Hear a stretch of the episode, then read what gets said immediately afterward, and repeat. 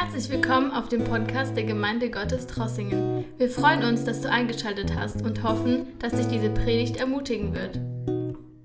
Herzlich willkommen heute Abend. Wir haben Bibelabend. Auch wenn wir weniger sind heute Abend, wollen wir einfach vor Gott kommen, ihn bitten, dass er diesen Abend segnet. Er uns leitet durch diesen Abend und zu uns redet durch sein Wort. Ich wünsche, dass der Heilige Geist in dein Herz, in mein Herz wirklich am Wirken ist. Und auch die Live-Zuschauer möchte ich herzlich grüßen und wünsche, dass ihr mitbetet und wir verbunden sind durch den Heiligen Geist. Vater, im Namen Jesu danken wir dir und beten dich an. Wir danken dir für diesen Tag der Gnade. Wir danken dir, dass der Himmel offen ist, dass du bereit bist, uns anzusprechen, zu uns zu reden, uns dein Wort zu geben. Du bist bereit, zu uns zu reden, Vater. Im Namen Jesu danken wir dir, dass wir nicht nur traditionell herkommen, sondern Herr, dass wir hier sein dürfen, um zu hören, was du uns sagen möchtest, was du in unser Leben zu sagen hast. Danke, Vater.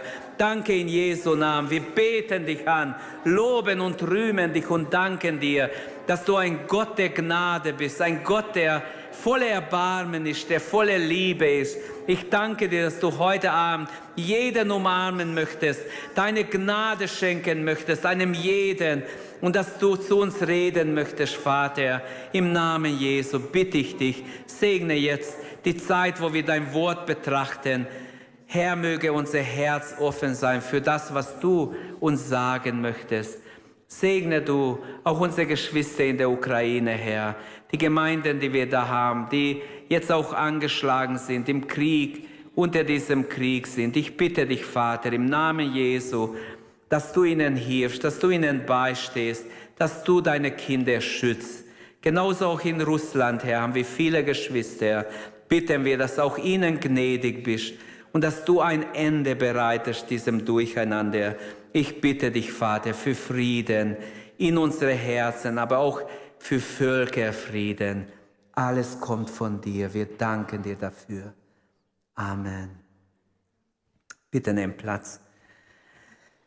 Wir haben in unserer Bibelbetrachtung haben wir die letzte Zeit über 1. Timotheus ähm, ganze Reihe Bibelstunden gehabt. Verschiedene äh, Mitarbeiter haben dazu äh, verschiedene äh, Passagen behandelt. Nicht nur ich, auch mehrere andere haben es behandelt. Und Marius hat letzte Mittwoch zum, den letzten Abschnitt genommen. Und bevor wir ein neues Buch der Bibel anfangen, ich habe einfach gedacht, ich werde heute Abend ein Thema machen, Paulus und seine Mitarbeiter. Wir haben das Leben vom Apostel Paulus ähm, es wäre gut, wenn das rein ist, dann kann ich selber bedienen.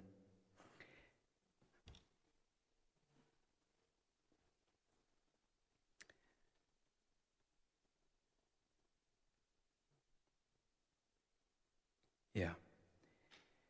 Paulus und seine Mitarbeiter. Wenn ihr, ich weiß nicht, ob ihr das seht, wahrscheinlich hier besser. Ähm, und zwar nur ein Vergleich zwischen Jesus und Paulus, die Jahre ein bisschen. Ihr könnt eine Minute draufschauen.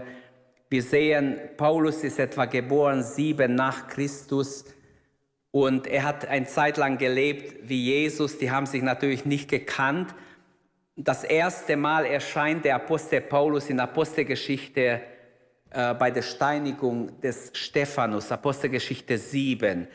Dort finden wir zum ersten Mal einen jungen Mann namens Saulus, der auf die Kleider aufpasst. Und dann äh, haben wir schon im Kapitel 9 die Bekehrung des Paulus und dann die nächsten Jahre. Ich gehe kurz darauf ein. Ihr könnt auch, wir können auch den PowerPoint kurz drin lassen. Die Apostelgeschichte und die Paulusbriefe geben uns viele Hinweise auf ähm, engere Freundschaften, engere und weitere Freundschaften des Paulus. Er hat viele Mitarbeiter gehabt, mit denen er sehr eng verbunden war und eine richtige Freundschaftsbeziehung und praktisch eine enge Zusammenarbeit mit ihnen hatte. Und besonders die drei Pastoralbriefe sprechen sehr deutlich über diese enge Freundschaft des Paulus mit seinen Brüdern. Und ähm, ich will damit nicht sagen, wenn man nur genug Mitarbeiter hat, läuft alles automatisch in eine Gemeinde. Wir haben auch, ich würde sagen, 120, 30 Mitarbeiter mindestens. Aber das läuft nicht alles automatisch, sondern man muss immer schauen, dass es läuft. Aber es ist Gnade, wenn es läuft. Und es ist äh, mir wichtig, wenn ich ein paar Dinge sage. Ich hoffe, dass einige Mitarbeiter auch noch zuhören live. Ich predige zuerst für mich, aber auch für alle Mitarbeiter und für alle Zuhörer. Ähm, in der heutigen Bibelarbeit möchte ich oder möchten wir das Verhältnis von Paulus zu seinen Mitarbeitern anschauen und daraus lernen, wie notwendig es ist, wie wichtig es ist, dass Mitarbeiter in der Gemeinde sich gegenseitig schätzen, gegenseitig ergänzen, dass wir einander alle wichtig ansehen. Jeder Mitarbeiter ist wichtig, nicht nur ich bin wichtig, nicht nur du als Mitarbeiter, jeder ist wichtig, egal welcher Mitarbeiter hat. Ob jemand in der Küche mitarbeitet, im Ordnungsteam oder hier vorne predigt oder im Lobpreisteam, alle sind wichtig. Jeder von uns, uns baut am gleichen Reich Gottes mit. Amen. Es ist ganz wichtig. Deshalb, manchmal entsteht so auch in den Freikirchen so ein, ein ähm, Karrieredenken. Man denkt, wenn jemand vorne dient, dann ist er weitergekommen, der andere ist nicht so weit gekommen. Wie ist es mit dem Gebetsdienst? Wer ist ein Beter in der Gemeinde? Herr, hilf, die Beter sterben aus. David hat schon gebetet, Herr, hilf, die Heiligen nehmen ab. Es war ihm eine Not, ein Herzensschrei. Möge Gott Menschen berufen, die Fürbitter sind in unserer Gemeinde, die wir vielleicht nie hier vorne sehen, aber die einstehen vor Gott für die Gemeinde, für jeden von uns und vor Gott stehen und von Gott sich gebrauchen lassen und wenn nötig auch hier vorne was sagen, wenn Gott ihnen was gibt. Seit Jahren habe ich schon Paulus bewundert und er ist wirklich nach Jesus mein absoluter Favorit in der Bibel. ich bewundere den Paulus, er ist ein wunderbarer Mann Gottes. Äh, wirklich seit Jahrzehnten schon immer wieder denke ich, Mensch, ist das ein begnadeter Mann gewesen. Ich möchte nicht den Menschen, den alten Menschen Paulus loben, sondern in ihm ist Jesu Bild so stark, dass er eines Tages sagen konnte, hey, folgt mir nach, tretet in meine Fußstapfen, wie ich in Christi getreten bin. So hingegeben war er Gott. Das kann nicht jeder von uns sagen. Aber Paulus war so ein begnadeter, geisterfüllter, gesalbter Apostel, dass er das sagen konnte. Und wenn man so sein Leben betrachtet, und ich habe ein paar Bücher über das Leben des Apostels Paulus, sogar in drei Sprachen, habe schon in jedem drin gelesen und äh, es ist so, wie wenn ich auf einen Berg ging. Ich habe gedacht, Mensch, bald sind wir oben und wenn du noch mal weiter höher kommst, dann geht es wieder schon weiter. Und so ist auch sein Leben. Du kannst es gar nicht ergründen, weil Gott in sein Leben kam in so eine starke Weise, dass wir wirklich sehen, Paulus hat göttliche Inspiration, göttliche Gaben. Gott spricht durch ihn, durch seine Briefe bis heute. Es ist einfach wunderbar die 13 Briefe, die wir von ihm haben. Und Paulus war nicht unfehlbar, er war ein Mensch wie wir, aber er ist einfach ein besonders begnadetes Werkzeug und deshalb lohnt sich mal zu sehen, wie hat er mit seinen Mitarbeitern gearbeitet. Paulus ist für mich ein großes Vorbild. Ich glaube, für alle, die am Wort dienen, ist Paulus ein ganz großes Vorbild. Hier sind seine 13 Briefe, ich weiß nicht, ob ihr es lesen könnt, da ist schön dargestellt, Schon allein der Römerbrief, was der schon alleine in sich hat, das ganze Evangelium, die ganze Heilsgeschichte ist im Römerbrief drin eingepackt und äh, er muss besonders von Gott Gebrauch gewesen sein, als er diese 16 Kapitel des Römerbriefes geschrieben hat. Und das Leben des Paulus nach seiner Bekehrung kann in drei Abschnitte eingeteilt werden. Es gibt die stille Jahre, die Jahre über die in der Apostelgeschichte berichtet wird und die Jahre nach der Apostelgeschichte bis zu seinem Tod. Die stille Jahre, da wissen wir über etwa 10 bis 15 Jahre fast nichts aus dem Leben des Paulus. Im Kapitel 9 in der Apostelgeschichte hat er sich bekehrt und nachher circa 10 Jahre wissen wir gar nichts. Äh, wir wissen nur, dass er in dieser Zeit, als er sich bekehrt hatte in Damaskus, sofort anfing, Jesus zu predigen und er wird verfolgt, man will ihn töten, er wird durchs Fenster heruntergelassen in einem Korb und entkommt. Und dann heißt es in Galater 1,17, dass er in Arabien war, dort eine Zeit verbrachte, aber wir haben keine Information, was er da genau macht. Wir lesen auch im Galaterbrief, dass er 15 Tage in Jerusalem war bei den Aposteln, mit ihnen sich ausgesprochen hat und verglichen hat, weil er hat das Evangelium nicht von Jerusalem gehört, sondern direkt von Gott bekommen und hat festgestellt, dass das gleiche Evangelium, das Petrus, Jakobus, Johannes verkündigt haben, hat er auch direkt von Jesus empfangen. Und dann wissen wir noch von dieser Zeit, von stille Jahre, man kann raten, was er noch gemacht hat, aber man weiß einfach, dass er erst, wo Barnabas ihn gesucht hatte und ihn geholt hatte, da kommt er in die Szene wieder. Also das bringt uns zum zweiten Abschnitt seines Lebens, die Jahre in der Apostelgeschichte. Diese Zeitperiode beginnt in Antiochia. In der Gemeinde Antiochien wird er gebracht von Barnabas und dort tut er einen ganz gesegneten Dienst. Und ähm, ähm, ja, aus diesem ähm, aus dieser äh, Dienst wird er berufen auf seine Missionsreise. Wir wissen, Kapitel 13 sagt, während die Gemeinde in Antiochia fastete und betete, sprach der Heilige Geist, sendet mir aus, Paulus und äh, Barnabas und Saulus zu dem Dienst, wozu ich sie berufen habe. Und dann geht er auf die Missionsreise. Und dann haben wir die erste Missionsreise. Ähm, wieso geht das schon wieder nicht? Ja, die erste Missionsreise, das wollte ich nur sagen, da hatte er 1000 Kilometer, über 1000 Kilometer hinterlegt. Die zweite Missionsreise, also es ist wirklich schwach. Äh, die zweite Missionsreise, da hat er 1400 Kilometer hinterlegt. Und die dritte Missionsreise sind schon 1700 Kilometer. Ähm, ich wollte damit nur sagen, die Strapazen, die dieser Mann auf sich genommen hat, war eine Menge. Er hat wirklich, er war bereit, für Gott, für Gott große Strapazen auf sich zu nehmen.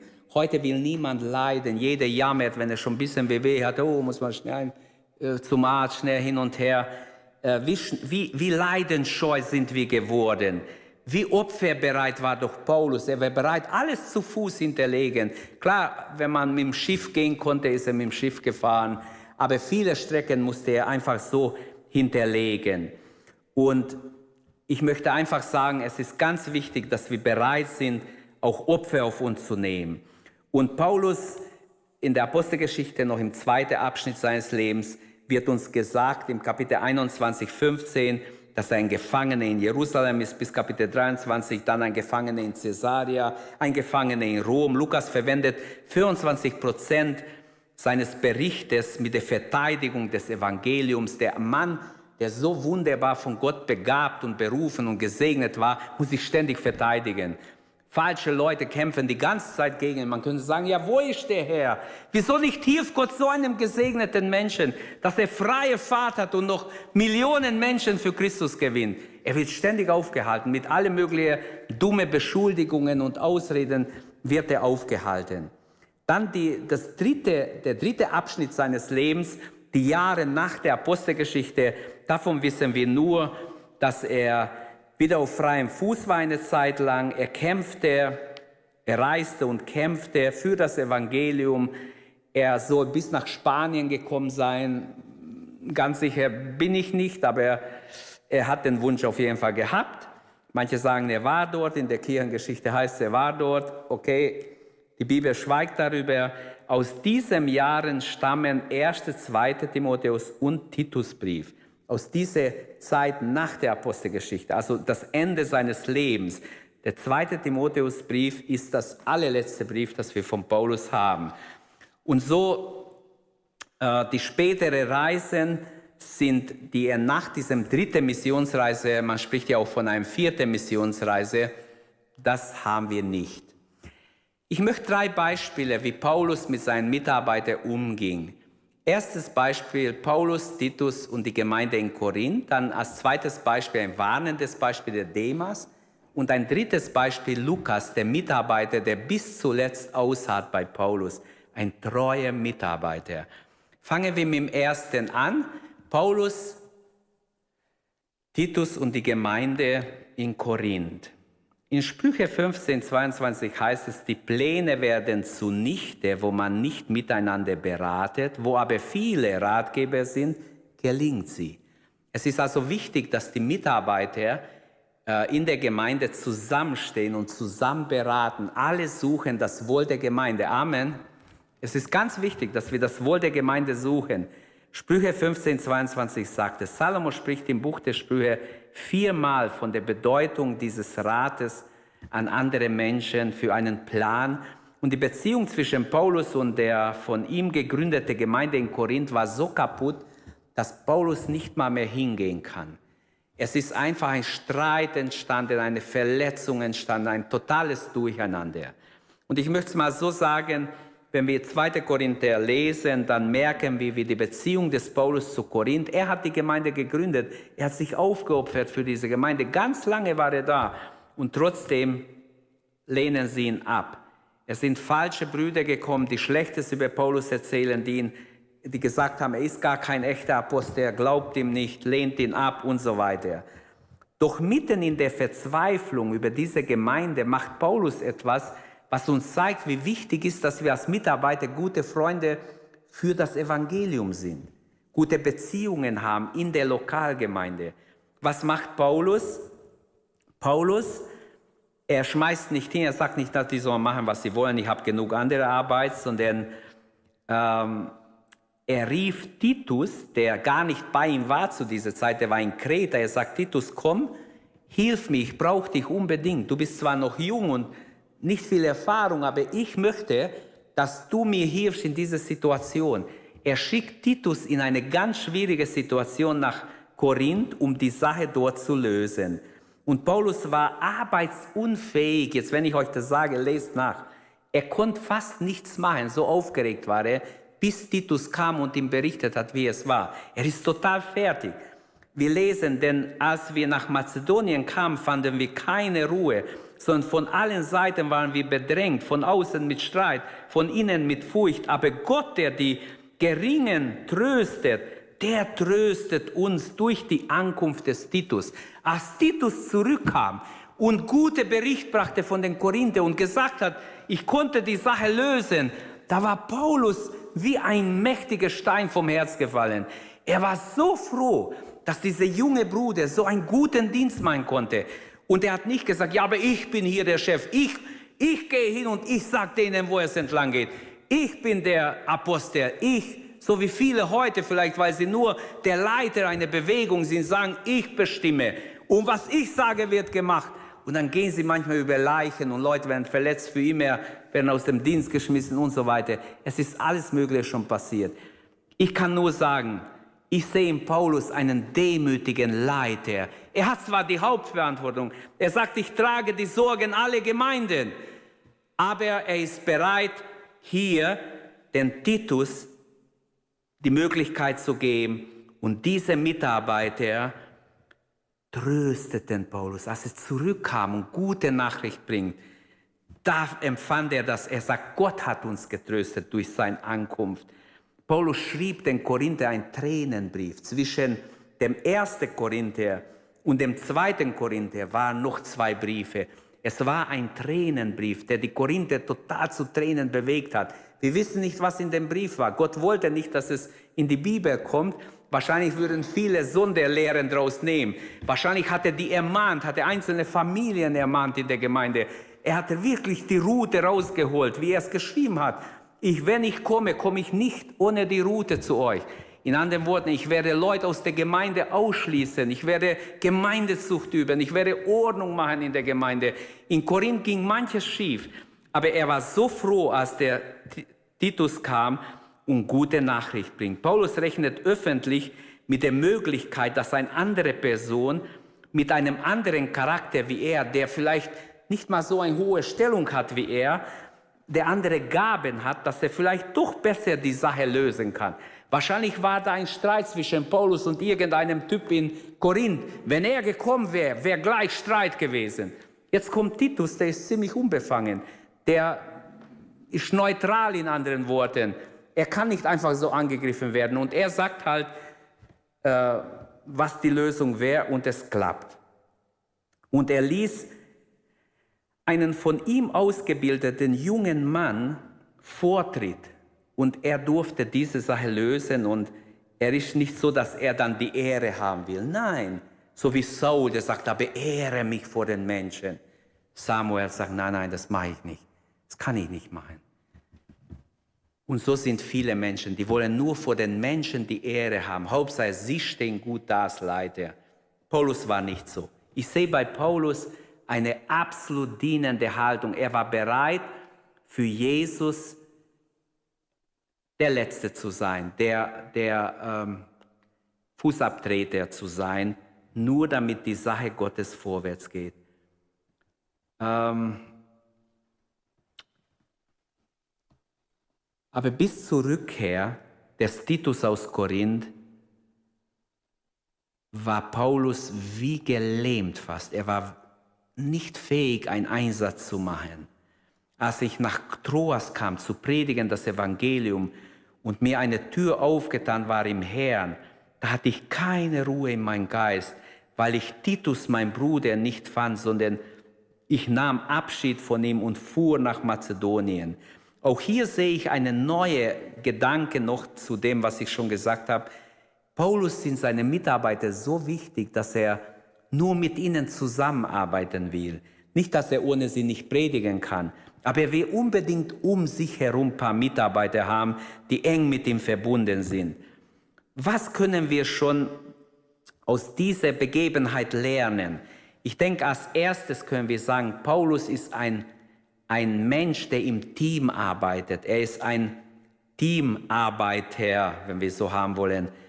Ähm, die Gegenwart seiner Mitarbeiter war ihm so wichtig, war ihm ein Trost, ein Arbeitsantrieb, wenn wir so haben wollen. So heißt es über Paulus, als er zunächst alleine nach Korinth gekommen war, dass er seine Mitarbeiter bat, schnellstens nachzukommen. Apostelgeschichte 17, 15.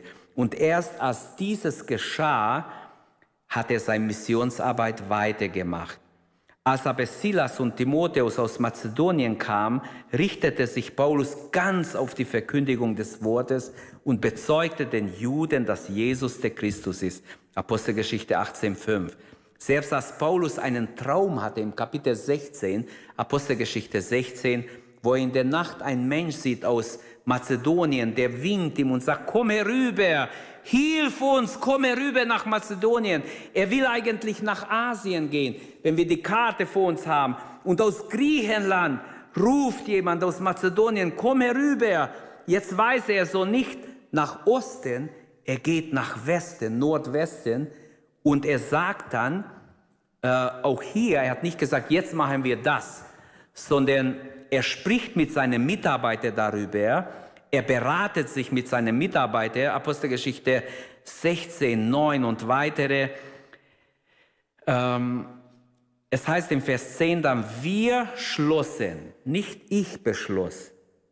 Das ist so, wie manche Leute sehr egoistisch sind. Ich beschloss. Wir beschlossen, dass Gott uns gerufen hat, nicht dahin, sondern dahin zu gehen, nach Mazedonien. Und obwohl er die Vision hatte, er schließt seine Mitarbeiter, die bei ihm sind, voll ein. Und Paulus stellt sich offen als Hilfe brauchender, als jemand, der angewiesen ist auf andere Mitarbeiter. Ich glaube, dass da, ähm, hm, wie soll ich das sagen? Also ich habe so bei der Vorbereitung gedacht, Mensch, Paulus ist wahrscheinlich bewusst so. Er stellt sich nicht schwach, aber er, er weiß, wie wichtig ist, dass er Mitarbeiter ständig um sich hat, dass er nicht alleine, alleine kämpft. Also er spricht in Offenheit über seine Gefühlsregung, seine Angst, seine Tränen, seine innere Blockade. ja über seine fehlende Freimut sogar spricht er, das Evangelium zu verkündigen, weswegen er die Gemeinde immer wieder um Gebet bittet, wenn wir im Kolosser lesen, betet auch für mich, schreibt er, damit mir das richtige Wort gegeben wird, damit ich, wenn ich meinen Mund auftue, freimütig das Geheimnis des Evangeliums verkündigen kann. Wie wunderbar, wie einzigartig, wie herrlich. Amen. Eigentlich jeder sollte ein Mitarbeiter sein. Jeder in der Gemeinde sollte seinen Platz einnehmen vor Gott. Ist meine persönliche Überzeugung. Jeder. Gott hat uns berufen, nicht nur die Stühle zu wärmen, sondern mit im Reich Gottes tätig zu werden, mitzubeten. Herr, gib ihm die richtige Worte, egal wer hier steht. Gib ihm die richtigen Worte, salbe ihn, sprich durch ihn. Gib ihm das Geheimnis des Evangeliums freimütig zu verkündigen. Amen. Ganz wichtig. Also Paulus benutzt Titus, einen jungen Bruder, und er hat sehr gute Erfahrungen gemacht. Paulus ging es um die Rettung der Situation in Korinth, nicht um seine Ehre. Hauptsache, ich stehe gut da. Hey Leute, das habe ich wirklich gesehen. Menschen sind sehr egoistisch und oft einsame Leute sind oft einsam, haben niemand richtig um sich herum. Wie arm sind sie? Sehr arm. Der Dank und der Lob gehört nur Gott. Paulus gibt alle Ehre Gott. Gott hat geholfen, auch wenn Titus hinging, die Ehre gehört Gott. Gott hat den jungen Bruder benutzt, er freut sich. Dankbarkeit erfüllt sein Herz. Und selbst wenn Paulus seine Mitarbeiter ermahnt, er bringt immer zuerst ein Lob. Er hat die Korinther ganz schön ermahnt, er hat ihnen ganz schöne Ermahnung geschrieben und sie zurechtgewiesen und ihnen sogar manches angedroht, aber trotzdem lobt er zuerst sie. Er lobt, er sagt, was gut ist und dann sagt er, wo sie unbedingt auch umkehren müssen. Ein Beispiel haben wir in Philippe 4, 2 und 3, wo zwei Frauen verstritten waren in Philippi und wahrscheinlich Riesentheater. Wahrscheinlich waren das zwei dominante Frauen, die viel zu sagen hatten. Wir wissen, in Philippi entstand die Gemeinde durch einen Frauenhauskreis, würden wir heute sagen. Die haben am Meer gebetet, Lydia war da und dann heißt es im Kapitel 4, Euodia ermahne ich und Syntyche ermahne ich, eines Sinnes zu sein im Herrn. Ja, ich bitte auch dich, mein treuer Mitknecht, nimm dich ihre an, die mit mir als Streiter gedient haben am Evangelium, samt Clemens und meinen übrigen Mitarbeiter, deren Namen im Buch des Lebens geschrieben steht. Also ich finde es so schön, wie Paulus immer seine Mitarbeiter erwähnt und wie er hier auch dafür sorgt, wenn zwei Mitarbeiter Streit haben, dass er dem Verantwortlichen sagt, du, nimm dich ihre an, kümmere dich, lass nicht zu, dass es noch einmal zu einem Streit kommt, sondern schau, dass Frieden herrscht, damit die Gemeinde wachsen kann. In Unfriede kann eine Gemeinde nicht wachsen. Gott will Frieden geben. Amen. So ist es in einer Familie, in einer Ehe, in der Gemeinde, überall, in der Gesellschaft. Selbst die Gemeinde in Korinth wurde von Paulus immer wieder gerühmt, obwohl sie so viele Schwachheiten hatten. Aber er hat immer wieder dieses Positive, diese gute Seite, dass er vorhält und dann sagt er, wo er will, dass sie auch was ändern. Zweitens kommen wir zu Demas.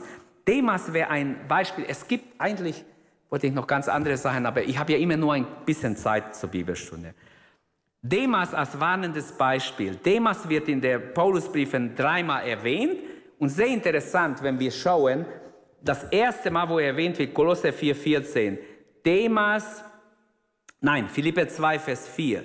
Demas wird als mit den Männern, die Paulus als Gehilfen beistehen, erwähnt. Also er ist ein Mitarbeiter des Paulus in der ersten Stelle. In der zweiten Stelle, wo er erwähnt wird, ist er nur noch mit Namen erwähnt wie wenn er nicht mehr mitarbeitet. In der dritten Stelle wird er erwähnt als ein Abgefallener, der die Welt wieder lieb gewonnen hat. In anderen Worten, und das stimmt, wenn man die biblische Lehre über den Abfall insgesamt Altes und Neues Testament zusammenbringt, dann müssen wir sagen, Abfall kommt nie auf einmal. Abfall geschieht immer langsam.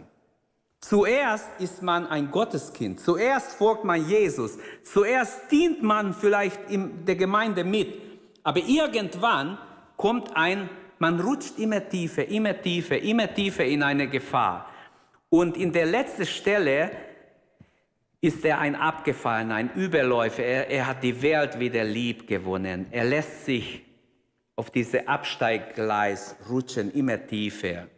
Wieso konnte er als Mitarbeiter des großen Apostels Paulus, stellt euch vor, äh, ich bin ja für jeden Mitarbeiter äh, dankbar, aber ich wäre gerne ein Mitarbeiter des Paulus gewesen, wirklich. Ich bin von dem Typ echt begeistert. Der war wirklich gut. Ich hätte gerne mit ihm ein paar Jahre sein Schüler gewesen. Aber ich habe mich gefragt, wieso kann ein Mitarbeiter von diesem wunderbaren Apostel Paulus abfallen? Der durch so viele Dinge, der sogar im dritten Himmel war und Dinge erlebt hat, die ein Mensch kaum aussprechen kann. Und sicher hat er einiges denen erzählt. War Demas Glaube nicht verwurzelt in Gott? Hat er nur oberflächlich äh, an Jesus geglaubt? Was war das Problem? Vielleicht ist Demas Christus nachgefolgt, ohne wirklich vorher zu bedenken, was es bedeutet, sein Kreuz auf sich zu nehmen und Jesus zu folgen. Wir haben ja am Sonntag Taufe. Ich habe gerade auch vorher Taufunterricht gehabt mit den Täuflingen. Es ist so wichtig, dass wir Jesu Worte ernst nehmen, dass wir immer noch das Evangelium ganz predigen. Jesus hat gesagt, wer mir folgen will, der bedenke die Kosten. Der überlege vorher die Kosten. Es kostet was, mich zu folgen. Aber wer mir folgen will und zurückschaut, ist meine nicht wert. Jesus verdient es, dass wir ihm folgen von ganzem Herzen, mit Freuden, mit der Gewissheit, er wird mit uns sein. Es wird klappen, wenn ich meine Hoffnung auf ihn setze, wenn ich ihm vertraue. Halleluja. Warum ist dieser Typ abgefallen, dieser Mitarbeiter? Warum ist Demas abgefallen? Vielleicht ist das ein Grund, dass er die Kosten nicht überschlagen hat. Es gibt auch heute sehr viel Verkündigung und ähm, ob es mir glaubt oder nicht, prüft mal die Verkündigungen. Sehr viele predigen nicht über das Kreuz Jesu, nicht über Umkehr, nicht über die Last des Kreuzes, über die Last der Nachfolge, über die Bürde. Jesus hat gesagt, die Füchse haben Gruben, die Vögel am Himmel haben Nester. Das Menschensohn hat nicht mal, wo er sein Haupt hinlegen soll. Das heißt, bei Jesus geht es um alles oder nichts.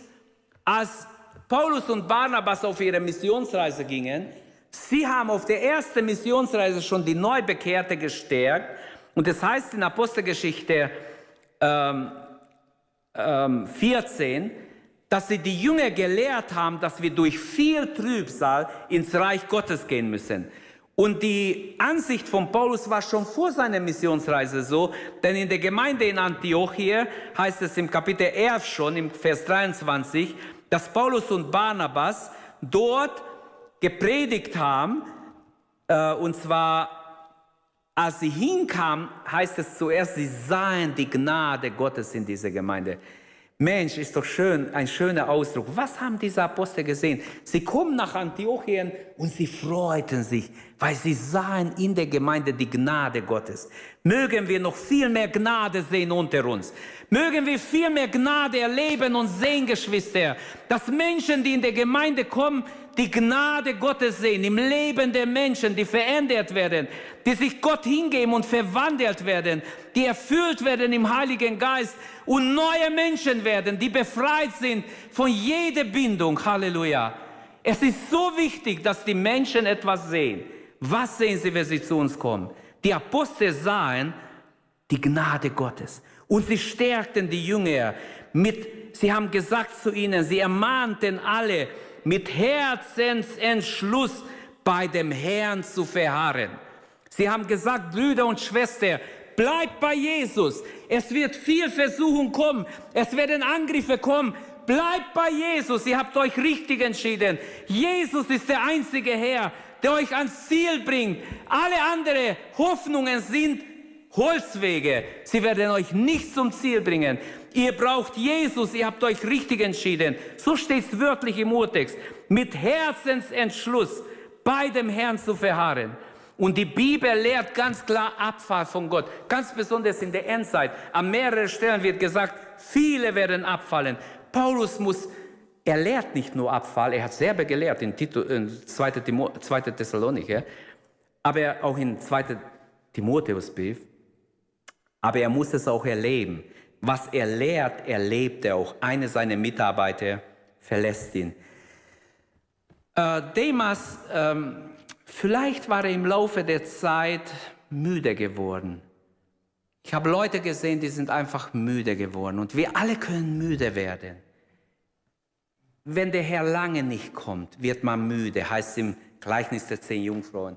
Und weil der Herr nicht kam, wurden sie alle schläfrig und schliefen ein. Der Herr aber durch den Heiligen Geist will dich wachhalten, will mich wachhalten. Gottes Geist ist imstande, uns bis ans Ende wach zu halten. Halleluja. Alle Ehre sei ihm dafür. Er ist da heute Abend, dich wach zu halten, dir zu sagen, du musst nicht einschlafen. Du musst überhaupt nicht einschlafen.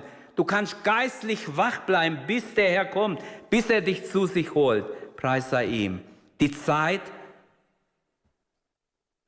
der Ideale war vorbei. Manchmal bekehren sich Leute, haben so ein irgendein Ideal. Sie haben gehört, folge nur Jesus, gib dein Leben Jesus, alles wird gut. Du bist total so wie auf rosa-rote Wolken. Das ist falsch. Das ist gelogen. Richtig ist, wenn du Jesus abnimmst, hast du das Leben. Er ist der Weg, die Wahrheit und das Leben. Alle anderen Wege führen in die Irre. Aber dieser Weg führt zum Ziel, in die ewige Herrlichkeit. Ein Arzt, der in jungen Jahren immer an Stelle war, wo man ihn gerufen hat, hatte nach ein paar Jahren gesagt, ja, irgendwann habe ich gemerkt, hey, ich werde voll ausgenutzt. Ich werde überall hingezitiert. Und er hat als junger Arzt, er wollte überall sagen, ist zu jedem hingegangen, wo man ihn gerufen hat. Er war immer gleich da, auch abends hat er noch gearbeitet und Wochenende und man wusste, den brauchst du was anrufen, der ist gleich da. Und nach ein paar Jahren hat er gesagt, ähm, diese Begeisterung, die ich am Anfang hatte, ist weg. Und ich glaube, so ist es auch im Glaubensleben oft, dass man am Anfang total begeistert ist, schnell sich bekehrt hat, nichts groß gedacht hat und jetzt denkt man, ja, es hat doch keinen Sinn. Wieso hat Demas die Welt lieb gewonnen?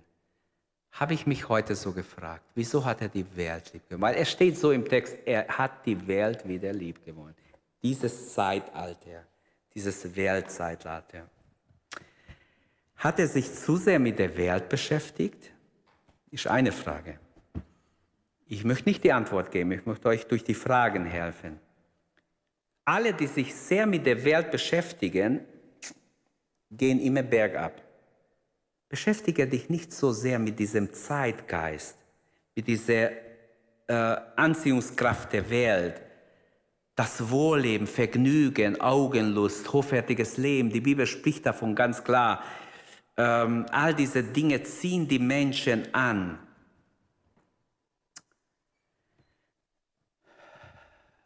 Demas hat die Welt lieb gewonnen. Ich könnte vieles sagen. Ich habe über Demas vor Jahren mal gepredigt. Ähm, die Ermahnung für uns ist, bleib beharrlich in der Gnade Gottes. Verlass dich ganz auf die Gnade Du musst nicht abfallen.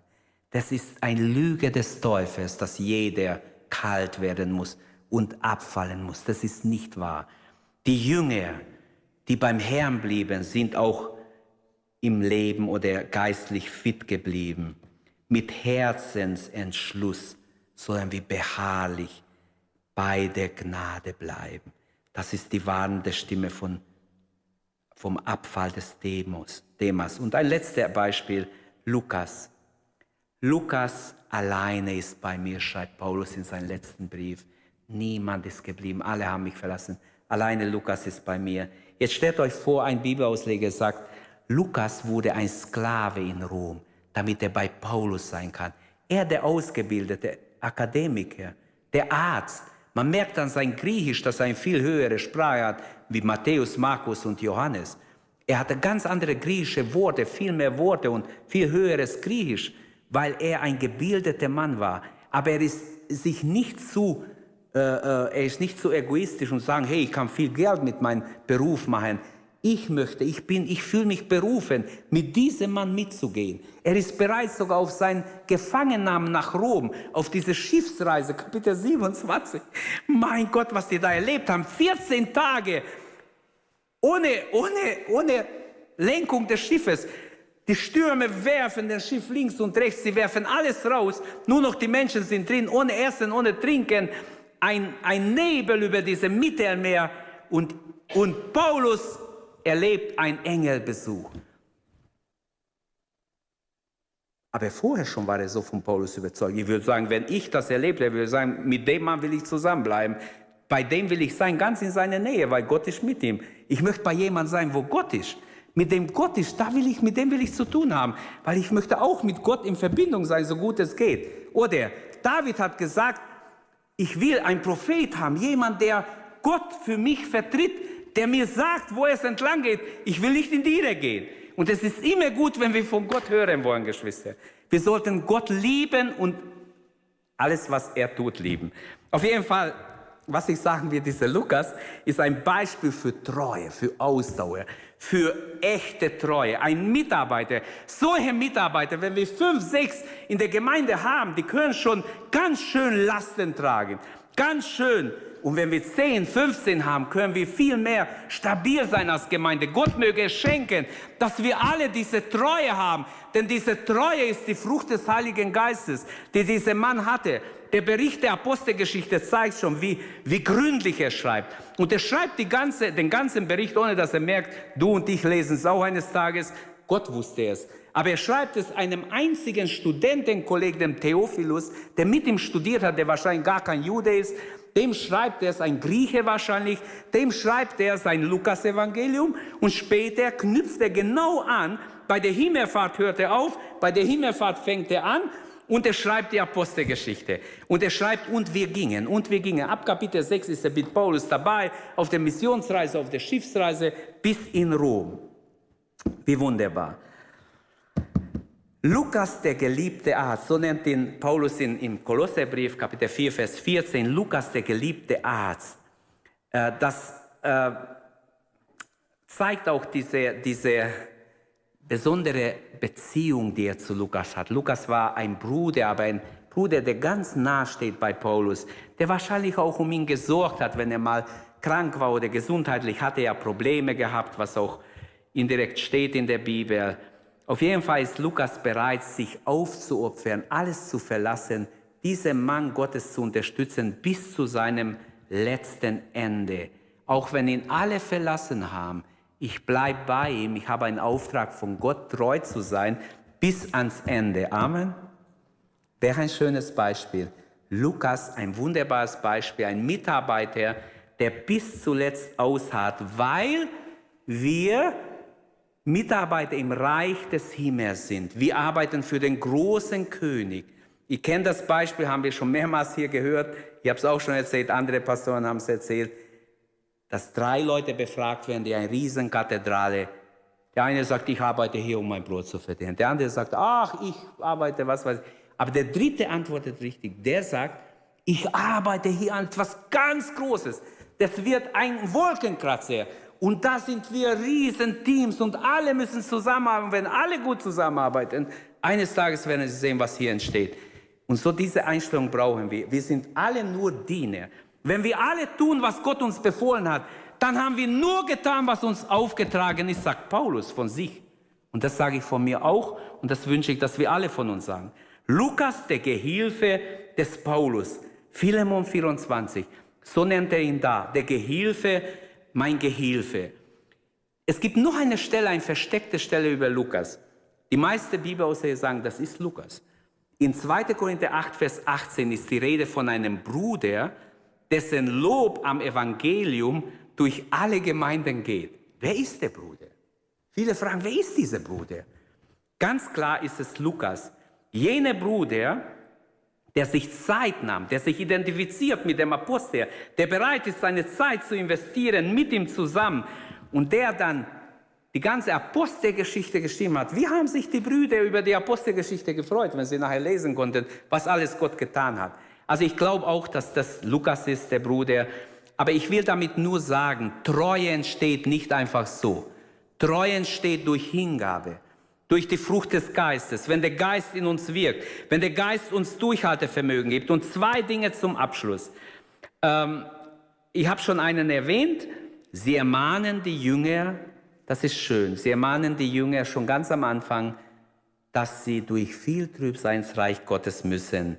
Also sie ermahnen sie stark zu sein, nicht aufzugeben, Durchhaltevermögen zu haben.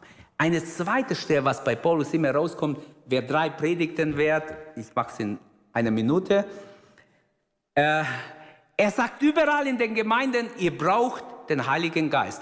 Er kommt in Ephesus hin und sagt, habt ihr den Heiligen Geist empfangen, als ihr gläubig wurdet? Wenn nicht, müssen wir beten dafür. Ihr braucht den Heiligen Geist. Ihr schafft es nicht ohne den Heiligen Geist. Ist die Betonung in seinen Briefen. Er schreibt zum Beispiel an die Epheser, werdet voll Geistes. Also es ist ganz wichtig, Pfingsten steht vor der Tür. Habt ihr den Heiligen Geist empfangen? Fangt an ernsthaft dafür zu beten. Werdet voll Heiligen Geistes. Die Geistestaufe ist so wichtig dass wir erfüllt sind vom Heiligen Geist. Die Bürde Gottes über unser Leben ist, dass wir nicht in eigene Kraft kämpfen, sondern in der Kraft Gottes. Wir brauchen die Kraft Gottes. Ohne die Kraft Gottes geht es nicht. Es wird nur schwache, kleine Dinge werden es geben. Es wird kein Durchschlagekraft geben ohne die Salbung des Heiligen Geistes. Möge Gott Regen schenken, geistlichen Regen. Stehen wir auf und beten dafür, dass Gott uns erfüllt im Heiligen Geist, uns wirklich diese Treue gibt, die Lukas hatte, dass wir treu sind. Auch Titus war treu. Er war jung und doch hat er einen guten Dienst getan. Wie Demas braucht keine Enden. So sollen wir nicht enden. Deshalb sagt es Gott uns als Warnung. Schau hin, was das Wort sagt. Höre auf das Wort. Höre auf Gottes Wort. Dann wirst du nicht in die Irre gehen. Herr Jesus, wir danken dir, dass du uns Mitarbeiter gegeben hast hier in der Gemeinde, dass wir alle Mitarbeiter sein dürfen, deine Mitarbeiter, dass wir dienen dürfen am Reich Gottes, dass wir dienen dürfen in der Kraft des Heiligen Geistes, dass wir dienen dürfen in eine Welt, wo so ein Durcheinander ist, wo so viel Not, so viel Falsches ist, so viel Lüge, so viel äh, Durcheinander, Herr. Hilf uns, dass wir Klarheit von dir haben, durch den Heiligen Geist inspiriert sind, Herr, unter deine Bürde stehen und getrieben sind vom Heiligen Geist.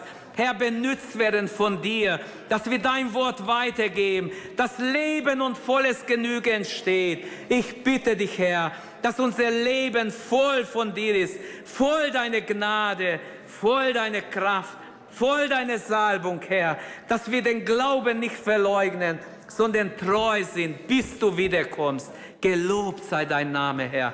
Gelobt sei dein Name, Herr. Ich danke dir für jeden Mitarbeiter, den wir haben. Herr, stärke uns in der Mitarbeiterschaft. Stärke uns, mach uns treu. Mach uns treu, Herr, bis du wiederkommst, Herr. Du warst treu in allem.